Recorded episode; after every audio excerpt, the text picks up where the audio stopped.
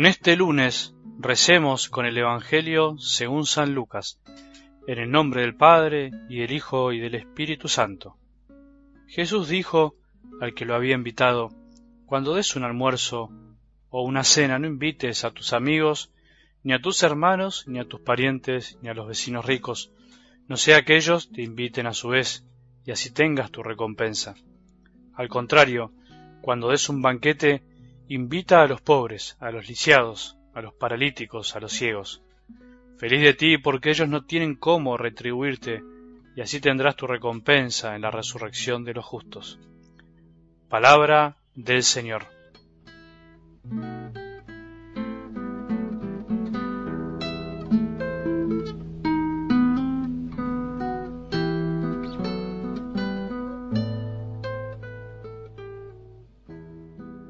¿Qué tal si empezamos la semana no pensando tanto en lo que tenemos que hacer, sino en lo que podemos dejar de hacer para no andar tanto a las corridas?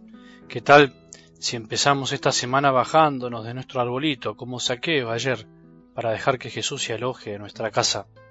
Dejemos que hoy nos diga, baja, baja pronto, que tengo que alojarme en tu casa. ¿Qué tal si dejamos que la ola de esta vida demasiado vertiginosa nos pase por encima sin tener que enfrentarla. Ojalá pudiéramos frenar un poco, ojalá pudiéramos bajar un cambio, como se dice, un cambio del corazón para decir, ¿vale la pena tanta corrida, tanta cosa de acá para allá? ¿Qué es lo que realmente vale la pena? Vale la pena escuchar un poco más a Dios Padre, con Jesús en el Espíritu Santo. Nada es más fecundo que eso para empezar esta semana. Nada te dará más tranquilidad al corazón. Si lo haces, las corridas van a ser distintas. Correrás, pero tu corazón se mantendrá donde tiene que estar, en Jesús. Sería lindo en estos días retomar la escena del saqueo. Es genial, nos enseña mucho. Sería lindo volver a poner ese encuentro de Jesús con este hombre rico y pecador en nuestro corazón, como si fuéramos nosotros. Dejemos de fondo esta escena, este encuentro, este alojamiento de Jesús en la casa de saqueo, ese despojo material al sentirse salvado, esa salvación real que tocó el corazón y el bolsillo de este hombre. ¿Te habías dado cuenta que para Jesús nunca hubo clases sociales? ¿Que para Dios no hay unos mejores y otros peores? ¿Te habías dado cuenta alguna vez que la verdadera salvación se da cuando Jesús logra destruir todo muro de enemistad que a veces construimos entre nosotros? ¿Te diste cuenta que la lógica de este mundo lo único que hace y fomenta es la división, es la etiquetación, es la comparación, es la discriminación?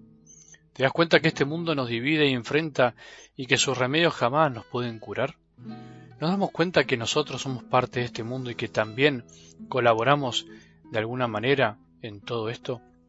Saqueo se salvó no porque tenía, como se dice, la vaca atada por el dinero que tenía, se salvó porque compartió lo que tenía, porque se sintió amado por Jesús incondicionalmente.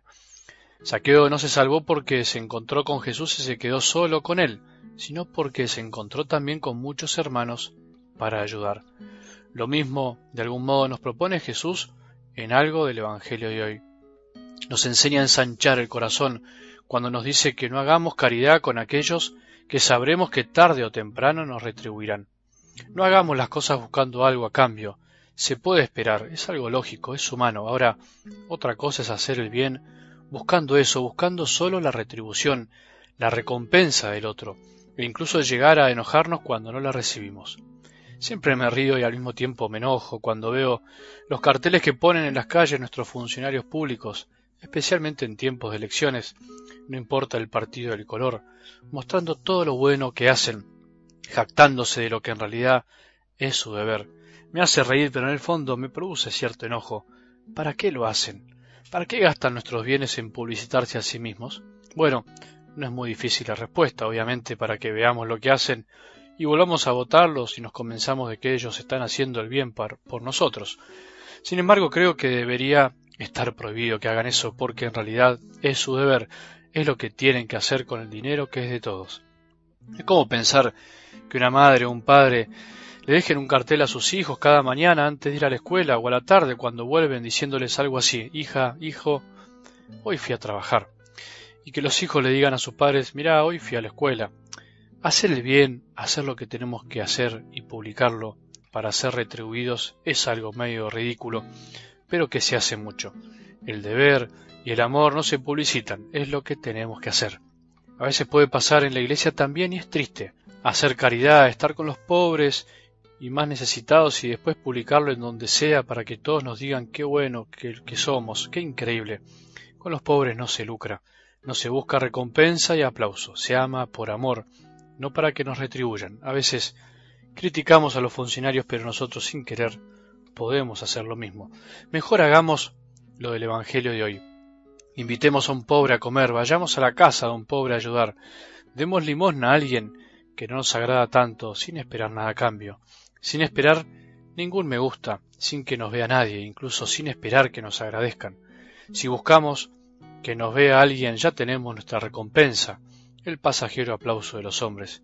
Si no nos ve nadie, nos ve Dios Padre, el único que nos conoce verdaderamente.